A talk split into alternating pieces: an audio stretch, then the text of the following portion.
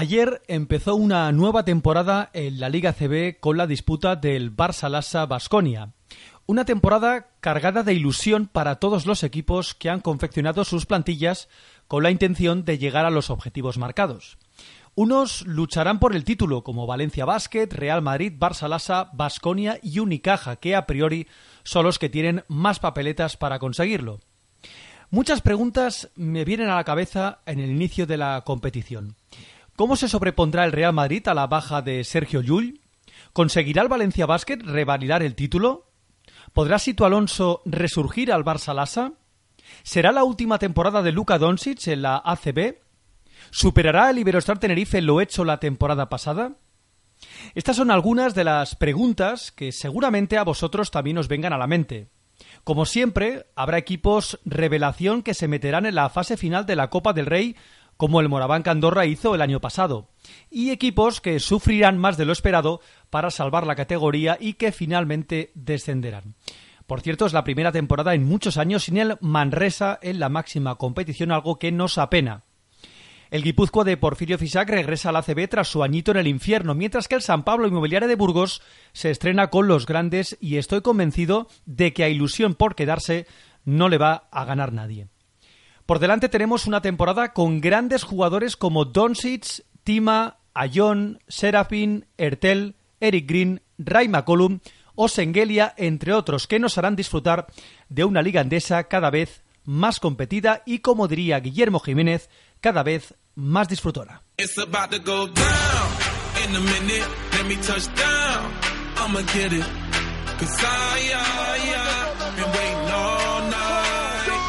Go from the friend zone to the end zone. Tryna take it to the house, baby, let's go.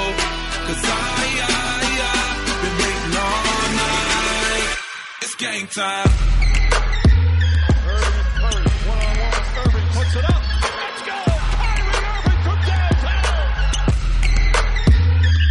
I'm a hustler, baby. Why you think they pay me? Let me know when you're ready to roll. Do 180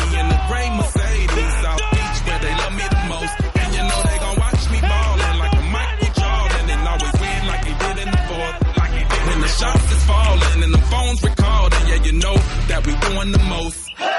Canasto de tres. We gon' make it rain, Con Xavi Cacho. like we won a championship game.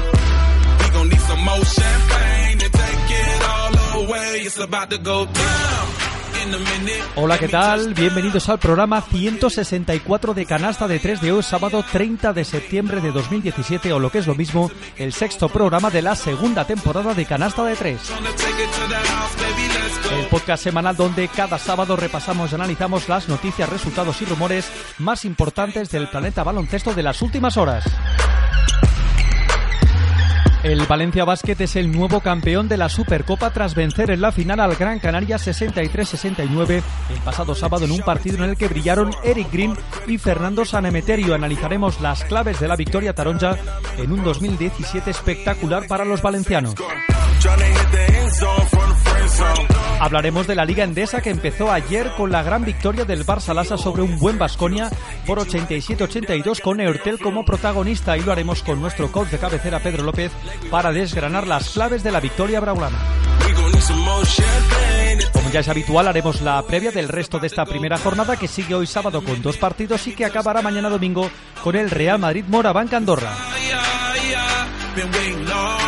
Repasaremos los resultados de la Basketball Champions League donde el Seguros Divina Juventud quedó eliminado a manos del Katasha finlandés después de una odisea, mientras que el Movistar Estudiantes empató ayer en la pista del Groningen y lo tiene todo de cara para meterse en la fase de grupo. Carmelo Anthony ya es nuevo jugador de los Thunder después de que el pasado domingo Oklahoma y Knicks llegaran a un acuerdo por el traspaso del alero de Baltimore a cambio de Enes Kanter, Doug McDermott y una segunda ronda del draft de 2018. Por supuesto hablaremos sobre ganadores y perdedores de este intercambio con el que los Thunder forman su Big Three particular con Westbrook, George y ahora Carmelo Anthony.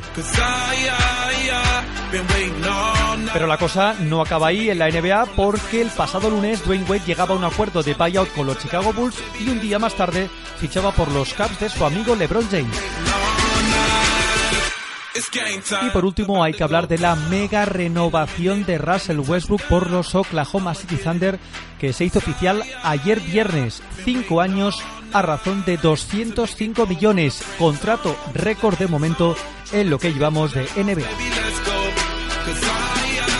Ya sabéis que si queréis opinar, comentar y estar informados de las últimas noticias relacionadas con el baloncesto, lo podéis hacer a través de los canales habituales, a través de Twitter, arroba canasta de 3, cualquier sugerencia vía mail a canasta de 3 arroba hotmail.com, en Facebook, www.facebook.com barra canasta de 3 y en el canal de YouTube del programa Canasta de 3. Deseando que nos salga un programa al dente, empezamos el Canasta de 3 de hoy. Vamos a pasar consulta con nuestro coach de cabecera, Pedro López.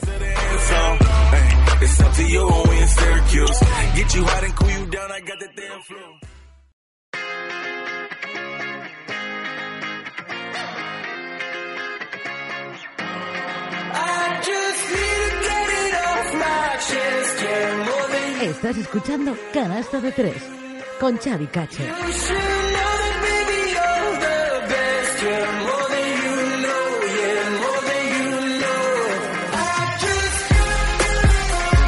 Empezamos el canasta de 3 de hoy hablando, como no, de la Liga Endesa 2017-2018 que dio el pistoletazo de salida ayer con un partidazo en el Palau Blaugrana entre el Barça Lassa y el Basconia, donde el equipo de Sito Alonso venció por 87-82. Y es por eso que vamos a pasar ya por la consulta de nuestro coach de cabecera, Pedro López, para desgranar un poquito las claves. Pedro López, ¿qué tal? Buenas tardes.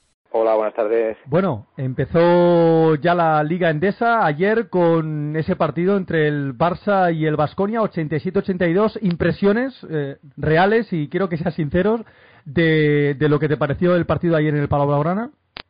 Bueno, fue, pienso yo, un partido muy descafinado. Sí. A los dos equipos les faltaban muchísimos jugadores. Eso es evidente, ¿no? O sea, el juego interior del Barça no es el que va a ser normalmente, ¿vale? Y que me sorprendió muchísimo la postación de Moerman. Y luego bueno y en y en Vasconia pues lo mismo. O sea no no estuvieron a ver Sengelia supongo que va a ir para largo sí. vale pero bueno después el otro el americano bueno que han fichado no me acuerdo eh, Jordan McRae eh, el alero que ha sido eh, campeón con los Caps sí, sí. esto es el NBA este es un tengo referencias de que puede ser un buen jugador faltaba el, el, el tirador, el Boboa. Patricio Garino, faltaba un montón de gente. Mira, exactamente, eh, falla, falla, faltaba el, el, argentino este que han fichado, Pat en principio es un buen anotador. Patricio Garino, o sea, fíjate, llegaban, Pedro. Llegaban los, los dos equipos muy mermados, o sea, llegaban muy sin saber a, a, a qué se podían que podía dar, pero bueno, de hecho fue un partido muy entretenido, de muchas alternativas, con un punto de locura que gusta ver al aficionado. Pues sí. Bueno, estuvo bien, estuvo bien. Eh, fíjate, hablabas de Torniques Engelia. Eh, creo que el dato ayer lo daban durante la retransmisión de los compañeros de Movistar, de Movistar Plus. Creo que desde que eh, ha empezado o debutó en, en la ACB, no ha empezado ni una sola temporada en el primera, la primera jornada siempre la ha empezado lesionado y llama poderosamente la atención porque es un jugador que ha disputado el Eurobásquet con la selección de Georgia y además jugando a buen nivel, pero es curioso ese dato que Tornique Sengelia no ha empezado ninguna liga endesa desde que está eh, en España, cuanto menos curioso. Vamos a hablar un poquito más del partido porque tú lo has comentado, ¿no? Fue un poquito un partido descafeinado, pareció o parecía obviamente un partido de pretemporada porque ambos equipos seguramente con todos sus efectivos eh, entre lesionados internacionales que se han incorporado más tarde no han tenido prácticamente ni una semana para poder preparar un poquito el sistema táctico y demás, pero eh, dio la sensación que el partido eh, lo ganaron las individualidades, ¿no? Que en equipos se jugó poquito, eh, Thomas Hertel en el Barça, Adam Hanga también en el equipo de Sito Alonso y en el Vasconia, por supuesto, Jason Granger y a Janis Tima, que lo vimos más bien poco. Sí, sí, es verdad. O sea, fue un partido de, de flashes, un partido de, de, bueno, de sí, de buenas acciones individuales. Parecía que eh, con el con el tel en pista el Barça era otro equipo, uh -huh. mucho más veloz, mucho más con más mordiente, vale, mm, más en transición. ¿vale? Y sin embargo con este chico nuevo, con el Presey, pues le costaba mucho más. perdían, jugaban con uno menos que digo yo. Eh, bueno, de hecho encima tuvo una nefasta actuación, firmó un 0 de 7 en tiros de campo, entonces, y evidentemente, o sea, no sé si es fruto de la casualidad, pero le dejaban no un metro, le dejaban hasta dos y tres, ¿vale? Le hacían defensa a Ricky Rubio en el, en el último, en el anterior europeo, ¿no? Mm, bueno, y encima, pues, el chico, bueno, debutante en Europa, pues, le vino un poquitín grande el partido. Eh, y luego, bueno, pues lo que tú dices en, por parte de, de Vasconia, pues sí, muy bien. Granger, Granger pues, mm, Marceliño tuvo sus más y sus menos, empezó, empezó muy bien, pero luego en el momento de locura, cuando se, el Barça le recorta, se vuelve bastante loco. Sí, sí. Mm, bueno, pero bueno, o sea, eh, lo, lo, que decimos, ¿vale? Partido de, de que no es, no es, no es normal, no es normal eh, llegar como se llega al final, ¿no? O sea, el parcial del segundo tiempo de Tau eh, es un 20 a no sé cuántos, a poquitos, y el del tercero es todo el es contrario. brutal, 11-25, 11-25 en el tercer cuarto, eh, un parcial demoledor y parecía que en ese instante el Vasconia tenía el partido controlado y el Barça eh, poca capacidad de reacción, pero en el último cuarto 31 a 15 de parcial, capitaneados por Eurtel, por Ojanga, por Bezenkov y sobre todo el factor X en el partido de ayer que fue Pau Rivas, que fue uno de los intangibles saliendo desde el banquillo y nos alegramos porque está, o al menos se le vio recuperado totalmente de su lesión. Sí, sí, no. Pau es un jugador que puede ser muy determinante, tiene mucha capacidad anotadora, es buen defensor y bueno, es uno de los jugadores importantes eh, cuando esté a pleno rendimiento el Barça. De, hecho, a mí me, gustó, me, me, transmitió buenas sensaciones el equipo del Barça. ¿vale? Lo comentaban en lo que tú dices, ¿no? Las, los comentarios los comentaristas de, Movistar, hablaban hablaban de que bueno de que se le veía otra otra alegría al Barça no que se le veía otra y bueno y sí que es verdad que han remodelado mucho el equipo pero bueno mm, yo pienso que hay jugadores muy importantes, muy, muy determinantes, con mucha gana, con mucha hambre de, hacerlo bien. Y pienso que bueno, el Barça mm, volverá a ser el equipo que era, sin duda alguna. Tal vez, eh, ¿crees que Pablo Prigioni pagó un poquito la novatada de ser el entrenador eh, debutante?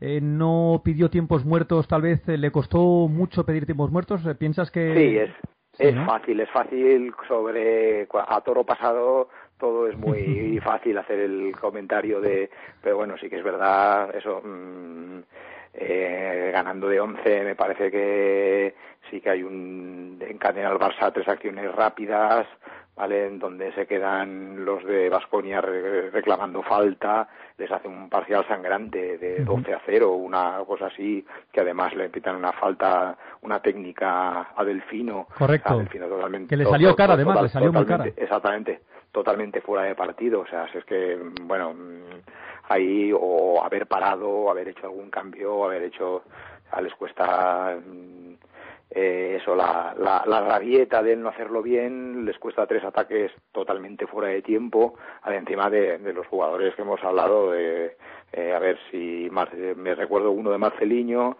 eh, otro de Granger y otro de Delfino. estos tres jugadores tienen experiencia de sobras como para saber que, que, que, que, no era momento de, de pegarse los tiros que se pegaron, ¿no? Es muy fácil verlo así, pero sí que es verdad que, bueno, pues que faltó algo de, bueno, eh, yo le achaco más a, al punto de la temporada en el que estamos que no a, la calidad de los jugadores. Y eso que en ambos equipos, tú lo has comentado, había bastantes bajas. En el Barça bajas importantes, como por ejemplo ante Tomic, que teóricamente tiene que ser el 5 titular, Víctor Claver, que todavía no se ha recuperado de, sus problemas, y en el y en el Vasconia, bueno, era infinita la, la lista de bajas, estaba Jordan McRae, Patricio Garino, Rodríguez Bubois, Tornique Sengelia, eh, una auténtica batería de lesiones. Por tanto, podemos decir que lo que se vio ayer entre eh, que estamos a estas alturas de la temporada y que faltaban muchas bajas no es o no podemos ver todavía el potencial de estos dos equipos. Sí, sí, sin duda. Bueno, del, del Barça te, has dejado un jugador también como Pierre, Pierre Oriola. Exactamente, sí, que también eso también yo pienso que va, va a poder dar un punto ahí de agresividad importante. eh, a ver, sobre, sobre el papel, lo que tú has dicho, los dos equipos están llamados a, hacer cosas importantes.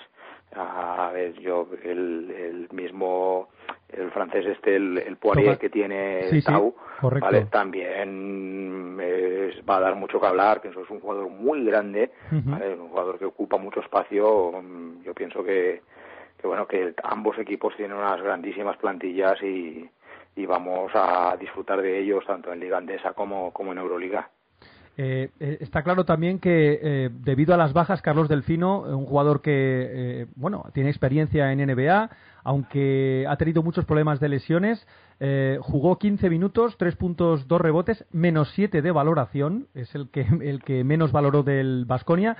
Y en el Barça, lo que tú comentabas, eh, un Phil y que yo al, principio de la pretemporada eh, lo dijimos, ¿no? Dijimos que era un jugador que era de estadísticas, que en Estados Unidos, en la Liga de Desarrollo, lo había hecho bien, pero yo tenía mis dudas porque este tipo de bases americanos no acaba de responder al menos los últimos que ha tenido el, el Barça acabó con un punto, 0 de 7 en tiros de campo y menos 4 de valoración. Y por contra, en los aspectos positivos hay que destacar los 23 puntos de Thomas Hertel, que jugó prácticamente 30 minutos, 9 asistencias, importante que el francés también comience a, repartir juego, 29 de valoración. 19.7 rebotes de Bezenkov y tenemos que parar porque eh, este ala pivot búlgaro da la sensación que ya el año pasado con Bartocas fue importante, pero mm, tengo la sensación de que con Sito Alonso va a ser todavía más importante. Sí, bueno, mm, pienso que Sito en su trayectoria lo que sí que ha conseguido Mm, resultados no ha, no ha conseguido grandes resultados, no, no ha ganado prácticamente ningún tipo tu, título importante, pero sí que es verdad que ha creado una cantidad de jugadores y le ha dado eh, salida a jugadores con proyección. Mm, yo pienso que es un, un gran entrenador, se ha creado en la mejor cuna del básquet y, y yo creo que, que bueno que puede, puede, hacer explotar a, a según qué, qué, jugadores y, y Besenkov sin duda alguna pues bueno puede, puede ser uno de ellos no olvidemos que este jugador fue el eh, MVP hace dos años en la, en la liga griega con tan solo 19 años vale entonces se trata de un jugador con mucha proyección que pagó el pato de que el año pasado estuvo en el peor equipo del Barça en muchas décadas. En muchos años. ¿vale? Exactamente, ¿no? Yo, he dicho décadas, fíjate tú, sí. ¿vale? O sea, pues, se, se alió con la mala suerte y pasó lo que pasó y entonces, pues sí, vimos tintes de que podía ser un buen jugador, pero no acabó de, de, de poder demostrar en toda la dinámica negativa del equipo que, que pienso que ahí hay un buen jugador, sí, sin duda alguna. Y en el Vasconia eh, hablábamos de Marcelinho Huertas, que hizo un partido, la verdad es que muy completo, se le vio muy bien físicamente. Eh, los bases, eh, Peter y Coponen no podía con él, literalmente, y Phil tampoco. Y Jason Granger, que jugó más de dos por las bajas en esa posición del equipo vitoriano, 13 puntos, 4 rebotes y 7 asistencias. Y los 15 puntos de Janis Tima, que da la sensación que tiene que todavía que adaptarse al juego de la Liga Endesa, pero da la sensación que va a ser un jugador muy importante. Me gustó mucho y Ilmane Diop, que hizo un partido muy serio, 11 puntos, 8 rebotes y acabó con 18 de valoración. Un jugador que seguramente eh, con las bajas va a ser todavía más importante. Ya lo fue con Sito Alonso el año pasado en el Vasconia y por lo visto Pablo Pigioni va a confiar bastante en el pívot. Sí, sí, es, otro jugador muy jovencito que bueno que también bueno tiene unas cualidades eh, que bueno que va sabiendo explotar y que bueno que pienso que sí, que se trata de, también de un jugador que va, a aportar muchos equipos, un, un jugador mm, para su posición 5 un poquitín extraño, ¿vale? Sí que es muy alto, pero no es, no es muy fuerte, ¿vale? Pero sí que ocupa eh, mucha envergadura y, y, a, la vez es muy móvil, ¿vale? O sea, a pesar de eso, o sea, su poca corpulencia le permite eh, hacer movimientos rápidos, y bueno, mm, bueno, puede ser un buen jugador, sí, sí. Lo que decías, eso, pienso que la, la dupla de bases de Tau eh, puede dar muchas alegrías a, a la afición de Vitoria, sin duda alguna. O sea, pienso que es una de las de las posiciones mejor, con más equilibrio que, que, pueda haber en, en, Europa. Ya fíjate, lo que te digo. A mí tanto el uno como el otro son jugadores que me encantan. Mm, gran visión de juego, anotadores, con mucho carácter los dos. O sea, la verdad que ahí, bueno, pienso que Tau ha acertado plenamente. ¿vale? Y lo que decías, bueno, y en, la, en el juego del Barça, pues sí, Ertel conocemos que es un jugador de, con mucha fiabilidad y este otro pues bueno el PSI yo pienso que bueno que Sito le va a dar un margen de confianza y si no pues el Barça buscará otro jugador no, tengo, ninguna duda sí sí sí bueno, pues dejamos el partido de ayer porque era el estreno de la primera jornada. Eh, hoy se disputa más partidos y mañana finalizará esta primera jornada en una semana en la que va a haber tres jornadas porque este fin de semana empieza la liga.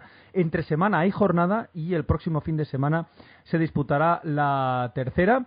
Eh, mañana juega el Real Madrid en el Wizzing Center a las seis y media contra el Moraván Andorra. Un rival que en los últimos años mm, le ha puesto en más de un apuro a Pablo Lasso. Sí, sí, es verdad, es un equipo incómodo, es un equipo que, bueno, que consiguió hacerse muy fuerte, pero bueno, yo pienso que tiene una baja que yo no sé hasta qué punto van a poder eh, poder cubrir, ¿no? exactamente, cubrir eh, con un jugador similar, con un jugador con tanta categoría como, como era Sermadini. Bueno, pienso que Sermadini tenía unos galones en, en el Moraván el año pasado que, que iba a ser muy muy complicado por mucho que hayan jugadores mm, la experiencia la solvencia que tenía el cómo le buscaban el saber qué situaciones había mm, bueno yo pienso que Sermadini ha hecho en estas dos últimas temporadas en Andorra un papel excepcional y bueno, mm, y sí, va a ser un equipo correoso, es un equipo duro, es un equipo que le gusta defender, es un equipo que sabe llevar el ritmo. Eh, al, al bueno, les, les aporta mucho.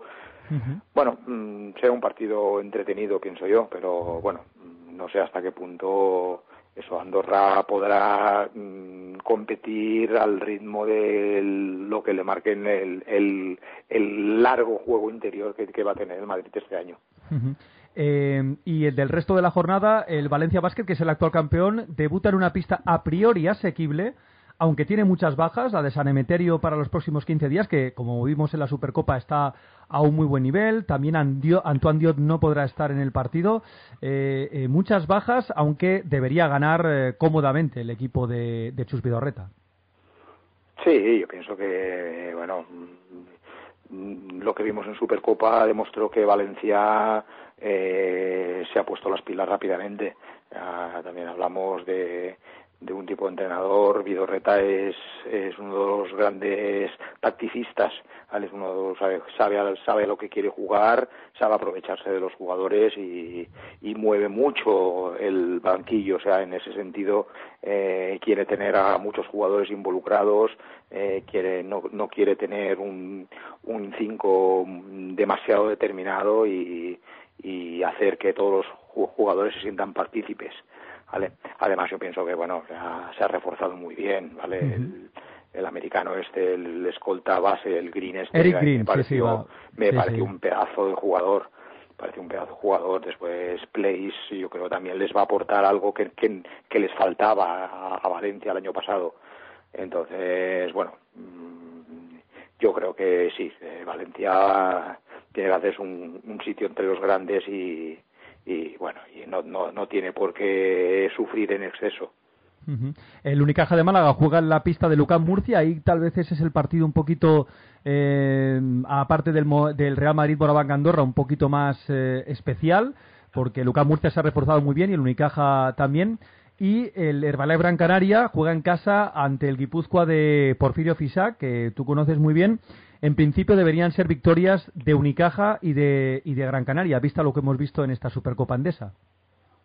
Sí, bueno, mm, posiblemente esto, los equipos grandes llegan ahora con un plus de, de bueno, de que donde la calidad de los individual puede destacar sobre el juego colectivo de los pequeños, de los equipos más pequeños, pero también al contrario, o sea, los equipos pequeños si han hecho una, son capaces de haber hecho una buena pretemporada, de haber entrenado, eh, de haber conjuntado equipos antes que los grandes, que muchos de ellos han tenido equipos en, en, otras competiciones, ¿vale? En Copa de Europa o en, ¿vale?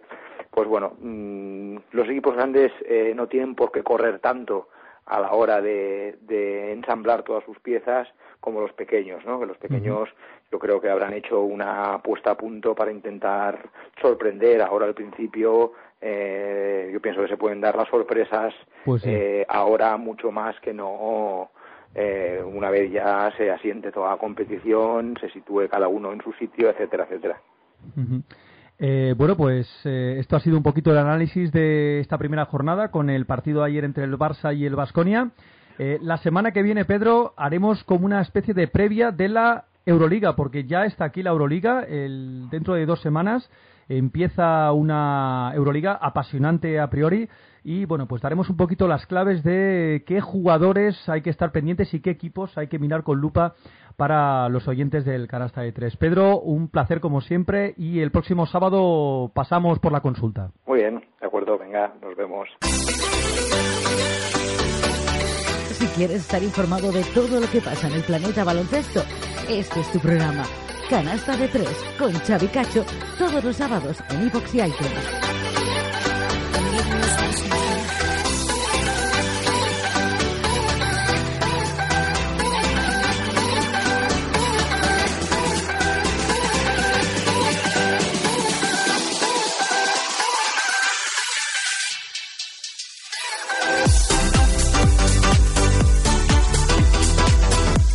Continuamos en el canasta de tres y es momento para hacer la previa del resto de la primera jornada que nos espera este fin de semana. Hoy sábado dos partidos.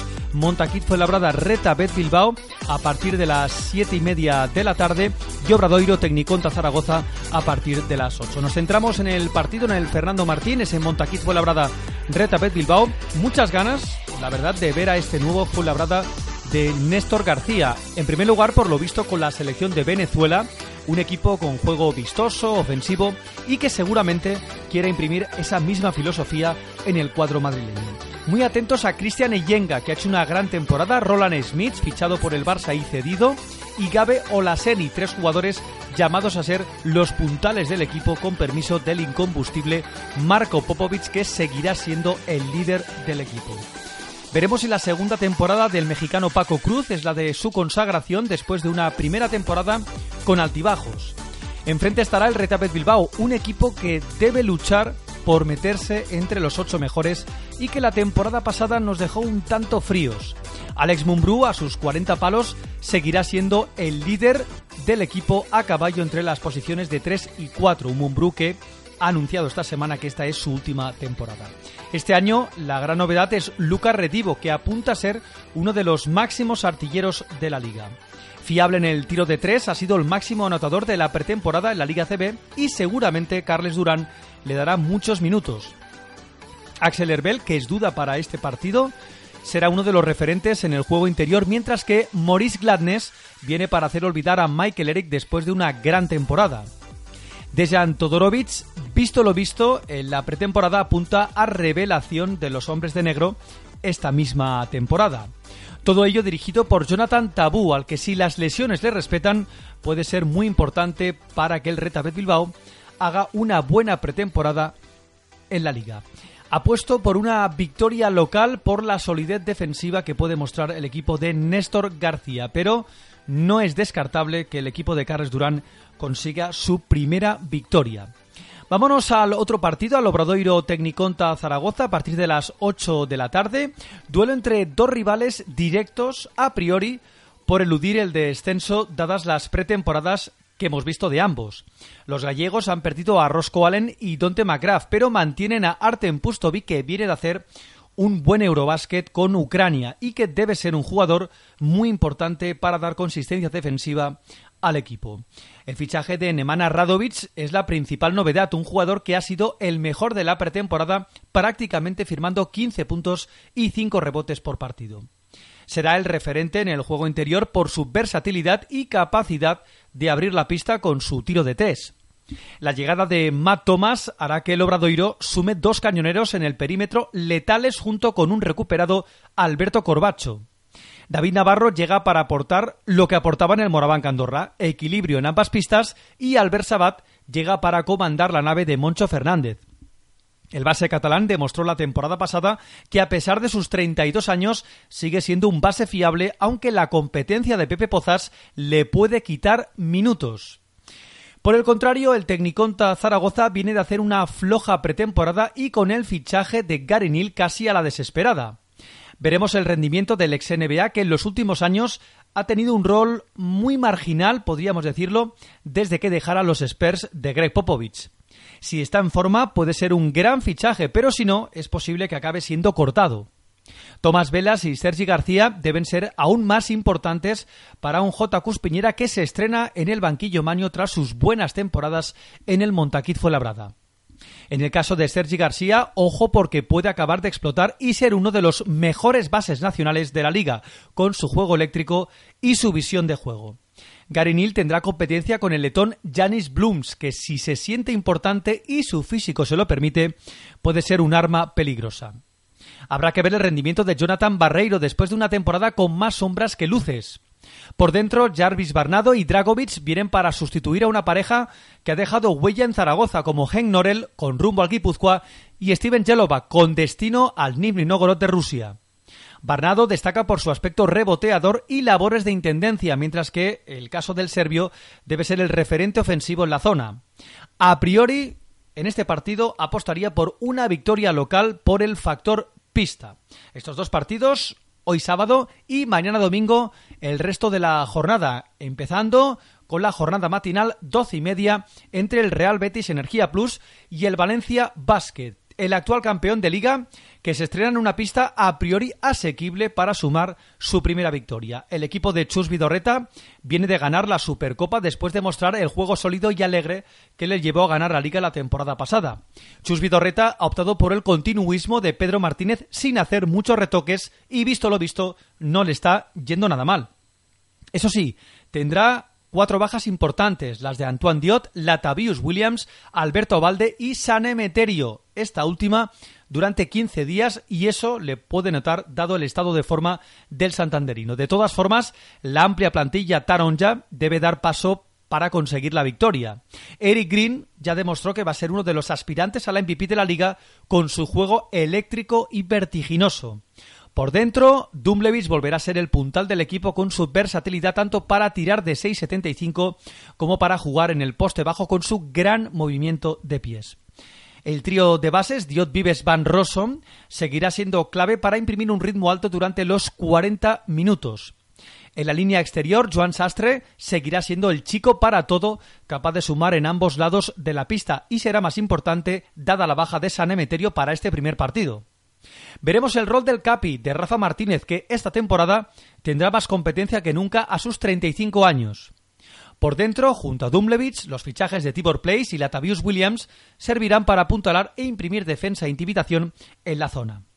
Will Thomas apunta a intangible para Vidorreta, mientras que Durnekam seguramente sume, pero no tendrá la importancia en el juego que tuvo en el Iberostar Tenerife la temporada pasada.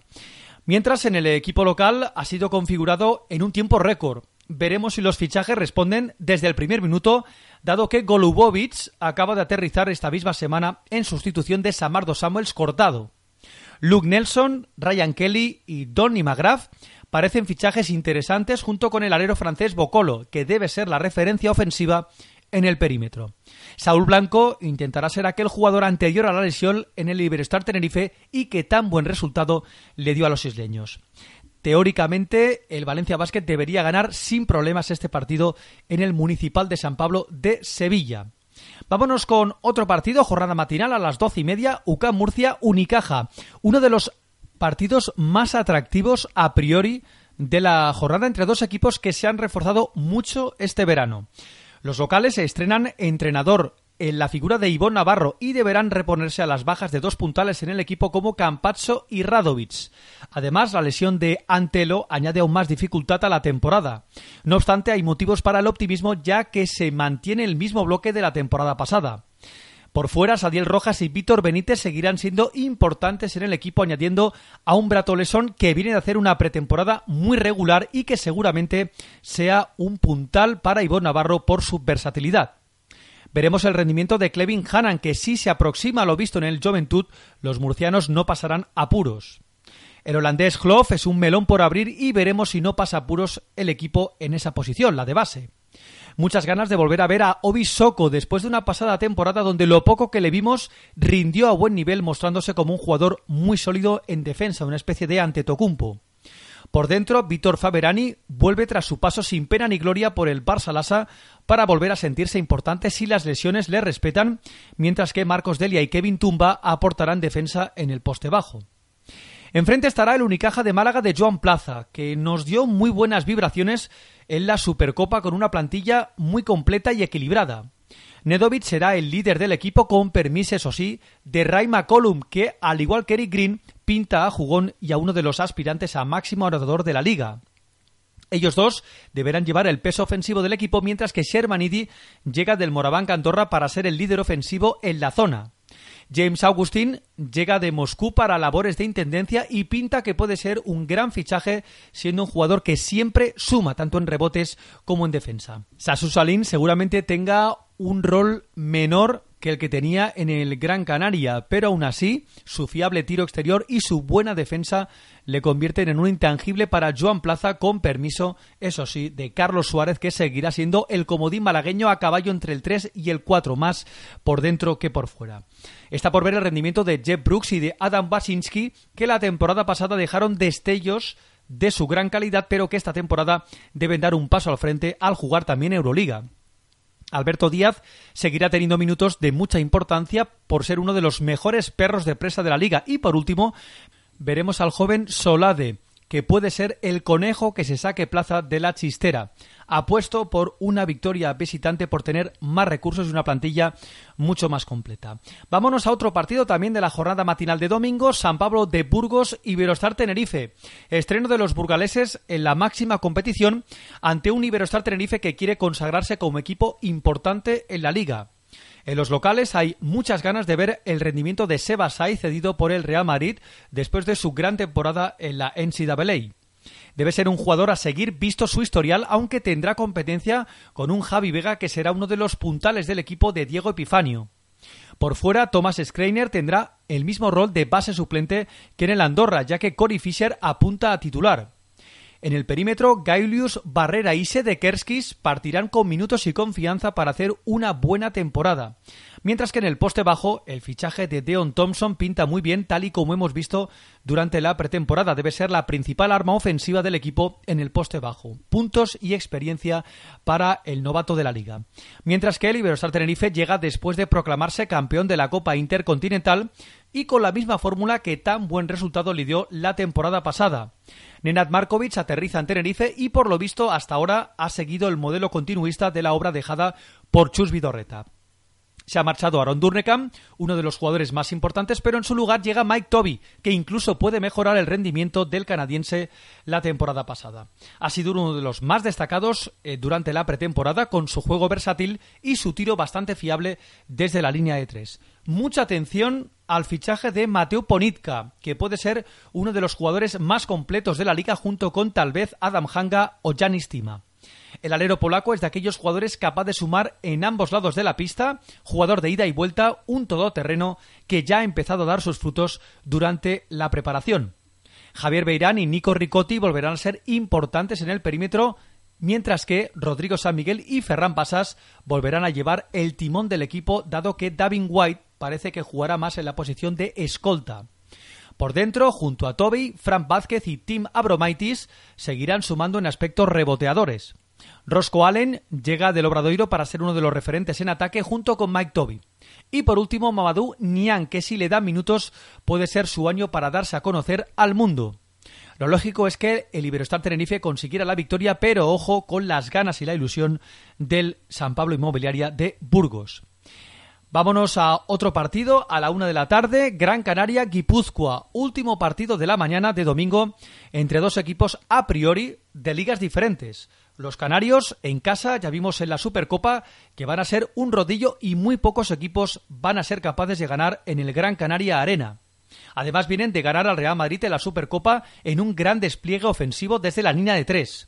Sin duda han apuntalado a un gran equipo con los fichajes de Mekel, Balvin, Shaquille McKissick, Marcus Ericsson, Luke Fisher y el regreso de DJ Shilly.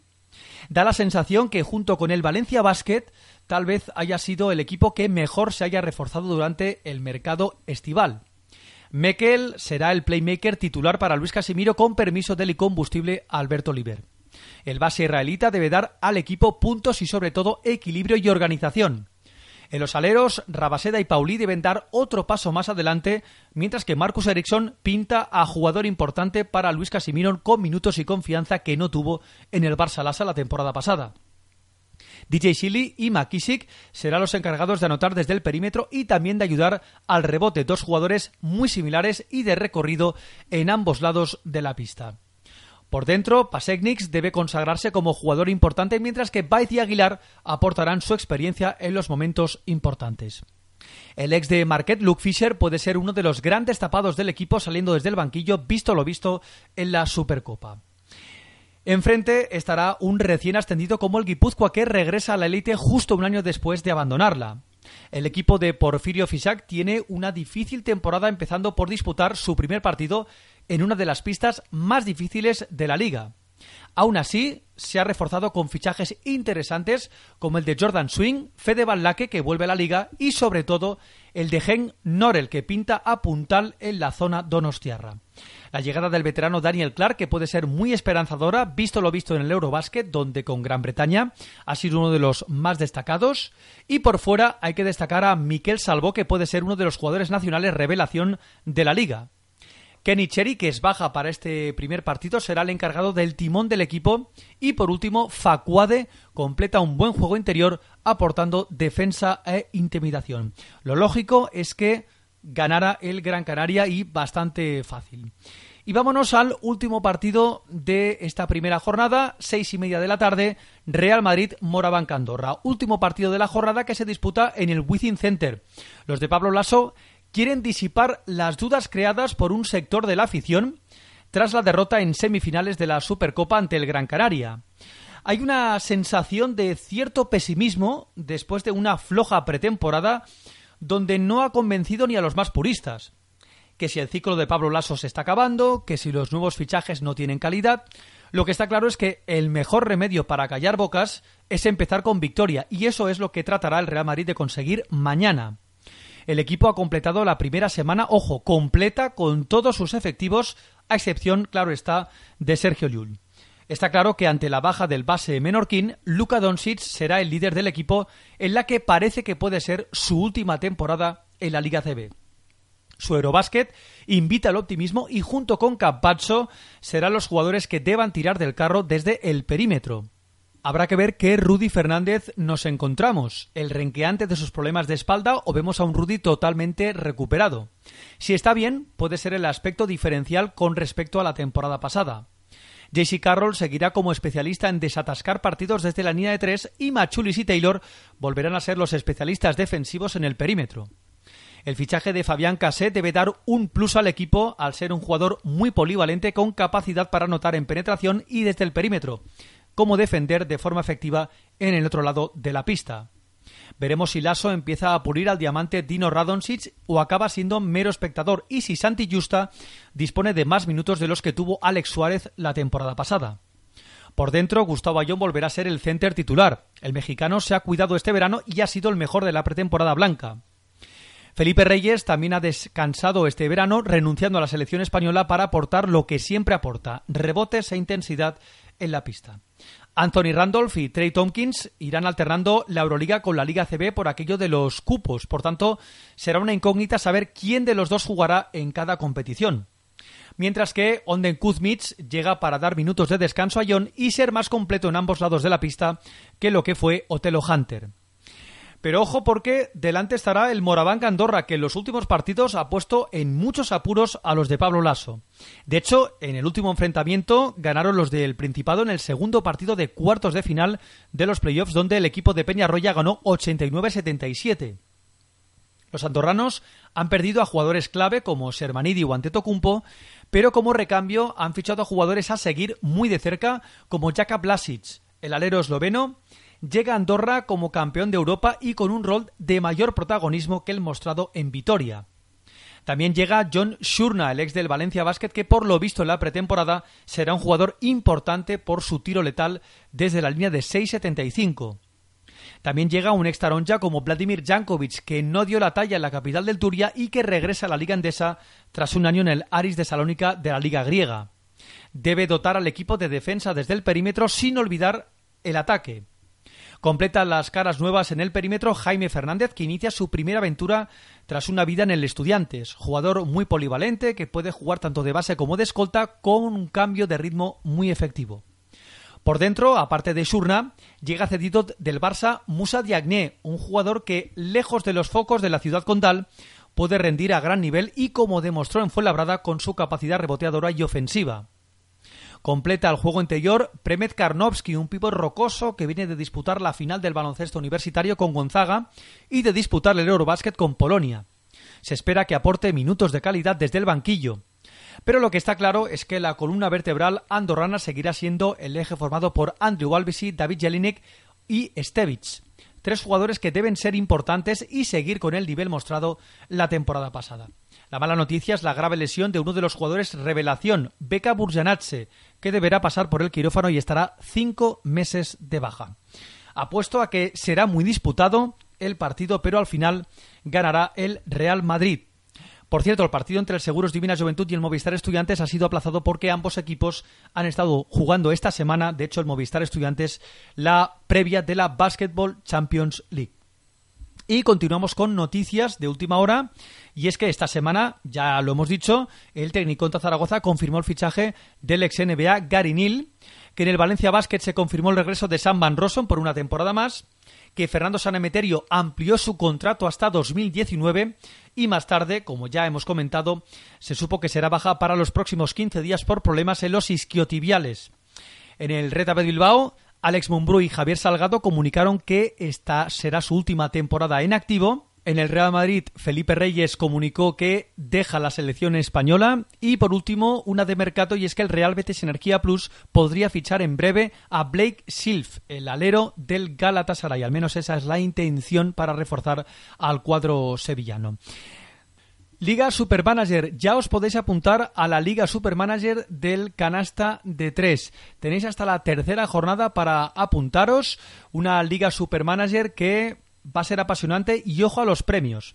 El ganador se llevará o bien una camiseta de Kyrie Irving de los Celtics con el 11 a la espalda o bien una camiseta de Lonzo Ball con el 2 de los Lakers a la espalda. Y a más a más, pase para el NBA League Pass, pase anual para el NBA League Pass de la temporada 2018-2019.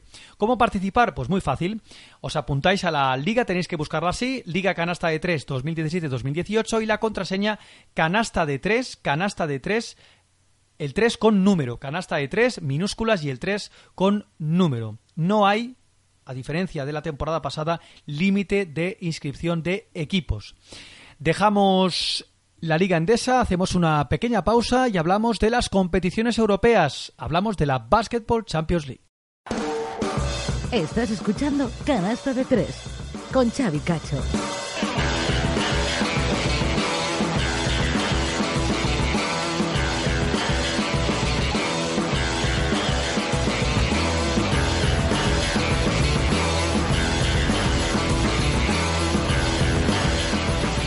Continuamos en el canasta de tres y es momento para mirar a Europa porque faltan solo 12 días para que empiece la temporada 2017-2018 de la Euroliga el próximo sábado.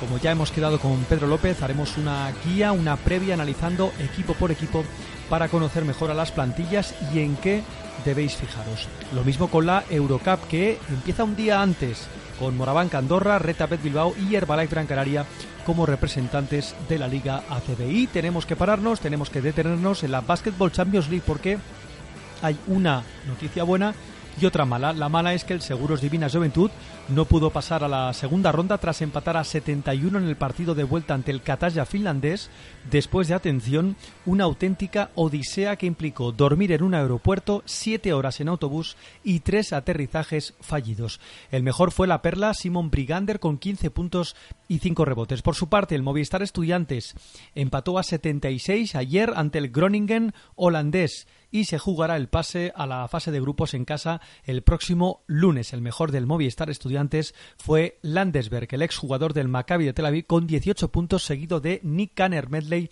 con 15.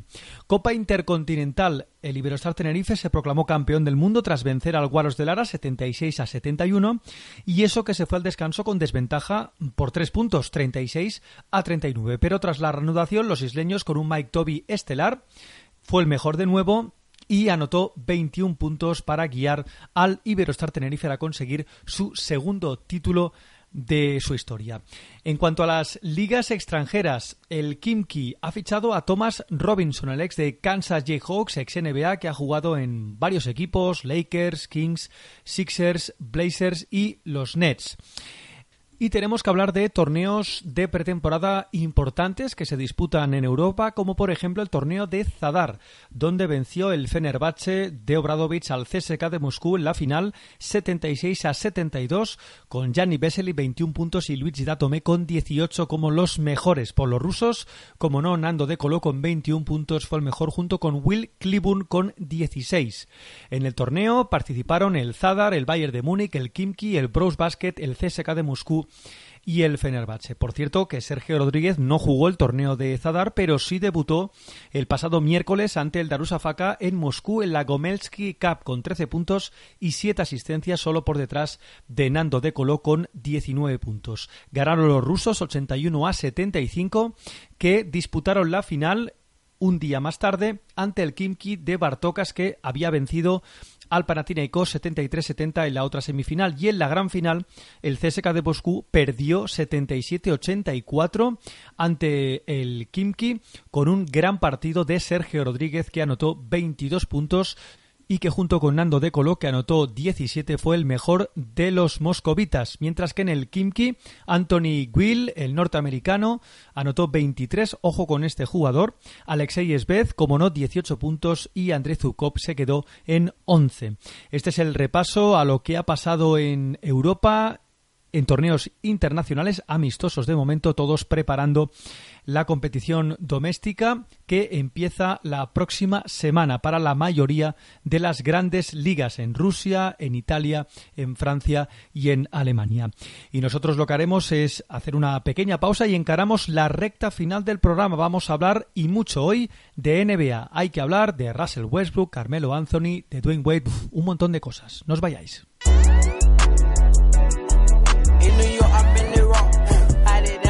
Estás escuchando Canasta de Tres con Xavi Cacho.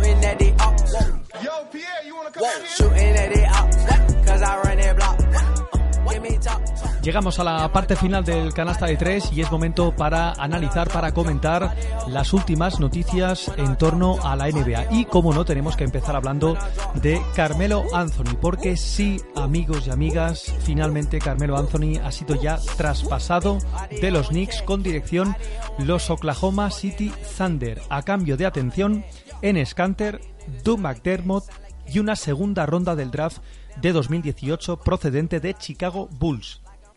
De esta manera se pone punto y final a uno de los culebrones del verano y que acaba con seis temporadas de Melo en la Gran Manzana. Seis temporadas con más sombras que luces a nivel colectivo, pero podemos decir que a nivel individual ha cumplido con creces el papel de líder. En 433 partidos con los Knicks ha promediado, atención, 25 puntos, 6 rebotes y 3 asistencias por partido. Ha disputado solo 21 partidos de playoffs en seis temporadas, algo un poco pobre para lo que se le pide a los Knicks. Ahora formará un Big Three muy interesante con Russell Westbrook y Paul George. Lo que está por ver es cómo encajará Carmelo en los esquemas de Billy Donovan. De momento, el técnico de los Thunder ya ha dicho que va a jugar de ala pivot, por lo que el 5 inicial de Billy Donovan, vista la plantilla actual, estaría formado por Russell Westbrook de base, Anthony Robertson de 2, Paul George de 3, Carmelo Anthony de 4 y Steven Adams de 5. En cualquier caso, habrá que esperar a ver los primeros partidos porque en la rueda de presentación Carmelo no reaccionó muy bien cuando le preguntaron sobre si aceptaría salir desde el banquillo, a pesar de que él ha comentado que jugará donde le digan y que el propio Billy Donovan, su entrenador, ya ha dicho que eh, va a jugar de ala pivot para salir en el 5 inicial. Por contra, los New York Knicks se quedan con un buen pivot como Canter, que con Hornacek será una pieza clave y formará un dúo interior con Porzingis muy interesante, teniendo en cuenta que es toda una incógnita el estado físico del pívot francés Joaquim Noah. Será más competencia para Willy, aunque da la sensación que el pívot español será el tercer pívot por delante de Noah. Y ya veremos si los Knicks, y eso lo dejo ahí, no acaban haciendo un buyout al pívot francés en función de su rendimiento. Sería ideal si consiguieran un traspaso, pero el problema es que cobra mucho el pívot francés. Además consiguen a un alero tirador como Doug McDermott, con más fama en la universidad que en la NBA, donde ha demostrado muy poquito hasta ahora, pero va a tener el difícil papel de sustituir en el 5 inicial a todo un ídolo como Carmelo Anthony. A priori, podría ser el 3 titular. Aunque pienso que puede encajar bien en el sistema de Hornacek y teniendo en cuenta que los actuales Knicks va a disponer de minutos y poca presión para despuntar definitivamente. Yo sabéis que soy de los Knicks y a mí me gustaría que Doug McDermott acabara por despuntar, por derribar esa puerta y se convirtiera en un jugador ya consagrado de 15-18 puntos por partido. El 5 inicial de Jeff Hornacek podría estar formado, más o menos estamos haciendo ahora pruebas, por Fran Nitiquilina, del cual Ramon Session, su compañero de equipo, dice que le recuerda mucho a Kyrie Irving en sus inicios, en su primera temporada de rookie en la NBA. Una afirmación a mí un tanto imprudente, teniendo en cuenta el papel que tiene Kyrie Irving en la liga y el papel de Fran Nitiquilina, que no ha despuntado mucho en la liga francesa. Estaría formado, como decíamos, por Fran Nitiquilina, por Hardaway Jr. de escolta, Doug McDermott de 3, ahí podría jugar también Lance Thomas, Crispas Porzingis de 4 y Enes Canter de 5. Y a la adquisición de Canter y McDermott aún les queda esa segunda ronda del draft del año que viene que puede ser muy buena, igual consigue algún robo del draft. Y la pregunta es, ¿quién sale ganando en este traspaso? Los Knicks pierden a una de las estrellas de la liga, jugador veterano ya, 33 años, y que acababa contrato el próximo verano, por lo que parece claro que había que sacar algo a cambio y han sacado lo mejor que han podido. Luego se ha sabido que los Cubs este verano ofrecieron al pívot Tristan Thompson como moneda de cambio por Carmelo Anthony, pero los propios Knicks obviamente querían a Kyrie Irving. Teniendo en cuenta que Paul George acaba este próximo verano también su contrato y que Westbrook ya ha renovado, luego hablaremos, pero mm, de momento se hacía un poquito el remolón. Podemos decir que todo va a depender de lo que pase en esta temporada. Pero todo parece encaminado a que Westbrook ya ha renovado y Paul George, si a poco que los Oklahoma City Thunder lleguen hasta una semifinal de conferencia, seguramente también renovará. Y Carmelo Anthony podría renovar por el mínimo. Así que seguramente este proyecto de los Thunder, al menos estos tres jugadores van a permanecer juntos dos años mínimo. Oklahoma deja escapar a Enes Kanter, jugador de 25 años y que ha disputado 203 partidos con los Thunder, promediando 15 puntos, 8 rebotes en 24 minutos de media. Buenos números, teniendo en cuenta que salía desde el banquillo y no era una referencia en ataque ni siquiera en el poste bajo. Mientras que Doug McDermott llegó a mitad de la temporada pasada junto con Tuck Gibson de Chicago, promediando 6 puntos y 2 rebotes en 27 partidos y 20 minutos de media. Números pobres para lo que se le presupone a un jugador, como decíamos anteriormente, de su talento y 25 años de edad. Por lo que si McDermott rinde como se espera de él y Canter incrementa sus números, pueden salir ganando los New York Knicks a largo plazo. Veremos Estaremos muy pendientes de los primeros partidos de pretemporada. Ya sabéis que los equipos la semana pasada estuvieron haciendo el Media Day, el Día de los Medios, eh, fotografías para las diferentes publicaciones de la NBA. Y durante esta semana han empezado ya los entrenamientos en los training camp, donde hay muchos jugadores que van a intentar hacerse un hueco en las diferentes plantillas. Y de Carmelo Anthony nos vamos a Dwayne Wade, porque también esta misma semana se ha sabido que los Chicago Bulls le hacían un buyout, esto el pasado lunes, y el martes, un día más tarde, confirmaba su fichaje por los Cleveland Cavaliers de su amigo LeBron James, por lo que se vuelven a juntar después de su etapa en los Miami Heat. Y de esta forma, los actuales subcampeones conformarán una gran plantilla para luchar por todo de nuevo con un gran Big Four, podríamos decir. Y ojo al 5 inicial que le queda, eso sí, cuando Isaiah Thomas que volverá, dice Tyro Luke, estará listo en el mes de enero. Le puede quedar un 5 inicial muy, muy competente con Isaiah Thomas de base, Dwayne Wade de 2, LeBron James de 3, Kevin Love de 4 y Tristan Thompson de 5. Y aún en el banquillo le quedarían jugadores interesantes como el propio J.R. Smith o Channing Frye. También se ha hablado de un interés de los Thunder en contratarle. Incluso se también comentó que los Warriors, los Golden State Warriors, habían preguntado, solo preguntado, por la situación y por la predisposición de Wade a llegar a Golden State. Un Wade que la temporada pasada en los Bulls vivió una odisea con sus problemas con Rajon Rondo, una plantilla poco competitiva y que al final sirvió para que los de Illinois no jugaran los playoffs.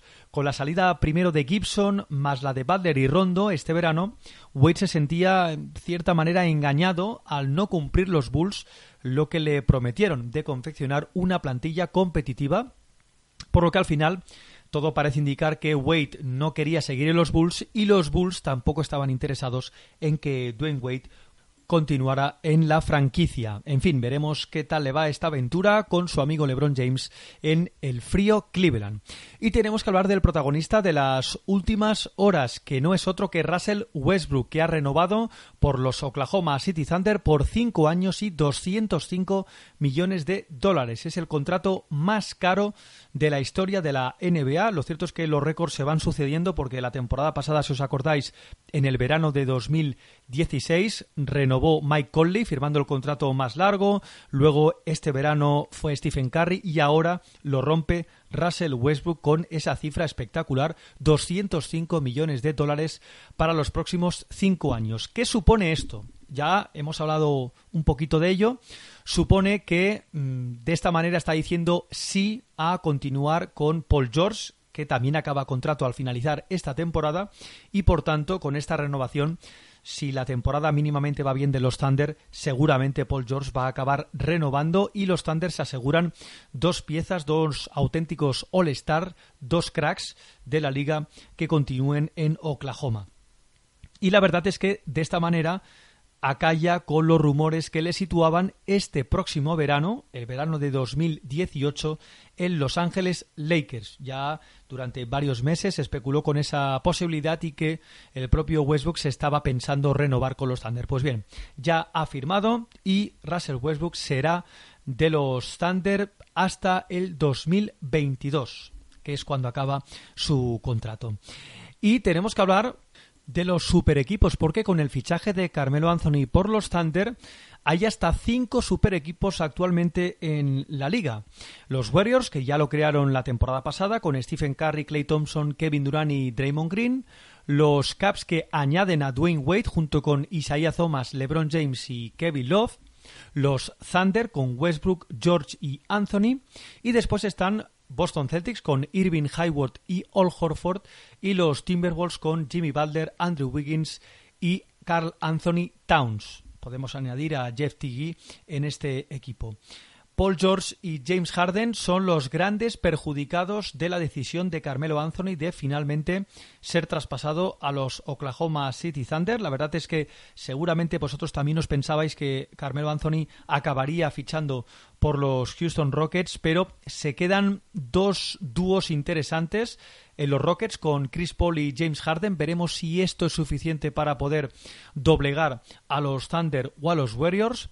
Los Pelicans se quedan con el dúo interior más potente de la liga, sin duda, Anthony Davis y de Marcus Cousins. Y ojo con los Sixers, porque juntan a su particular Big Three con Marker Fultz, Ben Simmons y Joel Embiid. Ahí en esa ecuación podríamos añadir a Darío Saric, pero sería un poquito atrevido a pesar de que ha hecho una muy buena temporada Darío Saric con los Philadelphia 76ers. Por cierto, este fin de semana, si no el lunes, publicaremos un vídeo en el canal de YouTube hablando precisamente de los super equipos y también nos gustaría que a través de Twitter nos dijerais qué equipo os parece mejor y qué equipo se ha reforzado mejor de cara a la próxima temporada.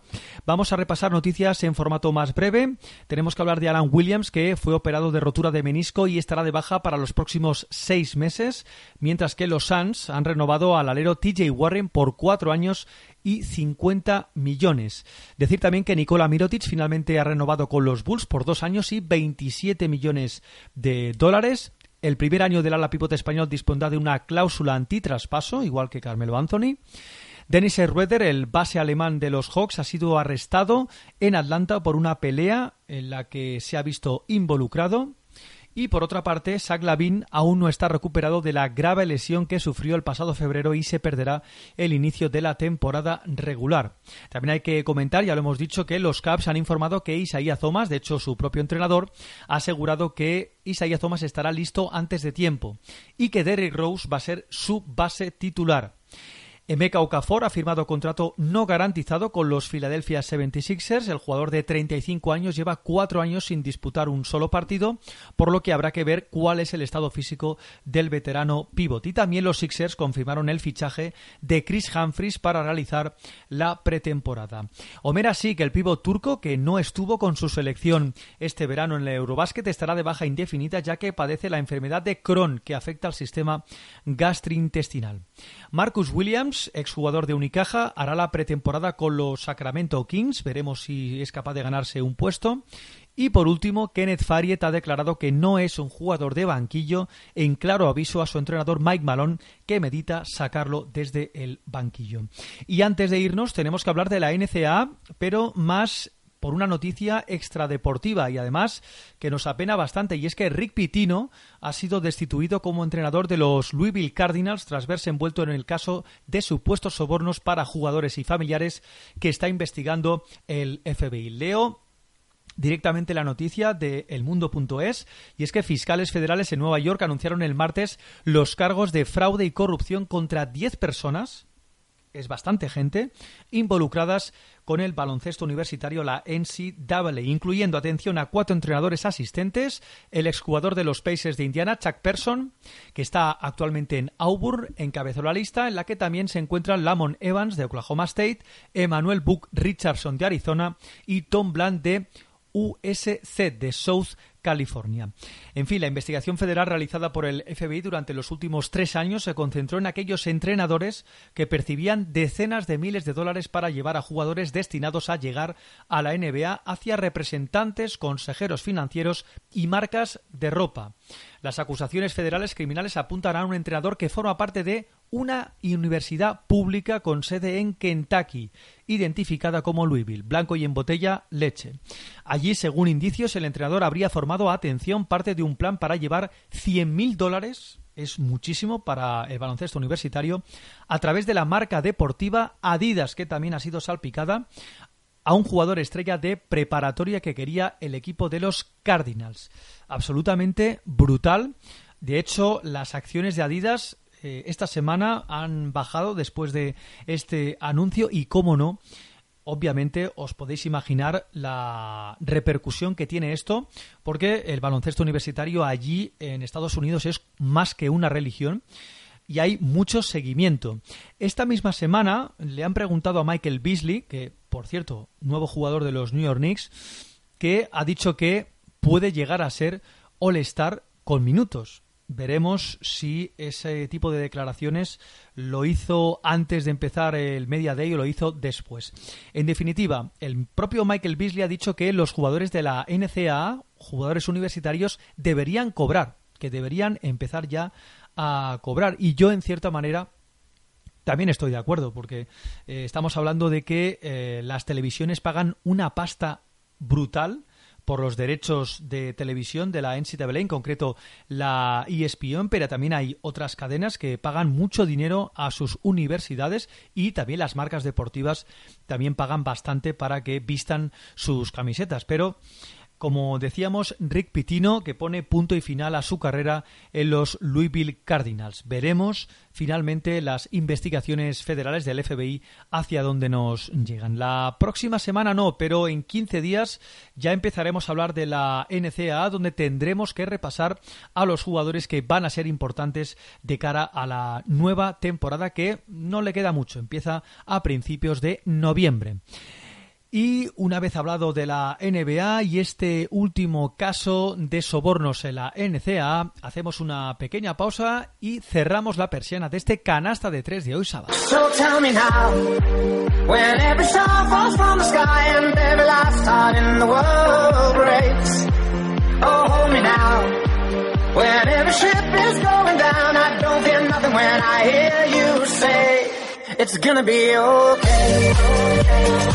Y hasta aquí el canasta de 3 de hoy. Volvemos el próximo sábado para analizar, como siempre, y repasar todas las noticias y resultados del planeta baloncesto. Haremos la previa de la jornada número 3 en la TV. Recordar que entre semana hay la jornada número 2 y que nosotros, con nuestro coach de cabecera Pedro López, haremos la previa de la jornada 3 que nos dejará un auténtico partidazo, un Herbalife Gran Canaria Basconia. También hablaremos de la Euroliga a poco menos de una semana para que empiece, repasando las plantillas y los fichajes más destacados de cada equipo, así como también los de la Eurocup con tres representantes y veremos si el Movistar Estudiantes finalmente se clasifica, pasa de ronda en la Basketball Champions League. Y por supuesto hablaremos de las últimas noticias relacionadas con la NBA, seguro que habrá lesiones y algún que otro fichaje interesante en la mejor liga del mundo, toda vez que ya el culebrón de Carmelo Anthony ha llegado Nada más, nos vamos, que paséis una muy buena semana y sobre todo, gracias de corazón por escucharnos. Adiós.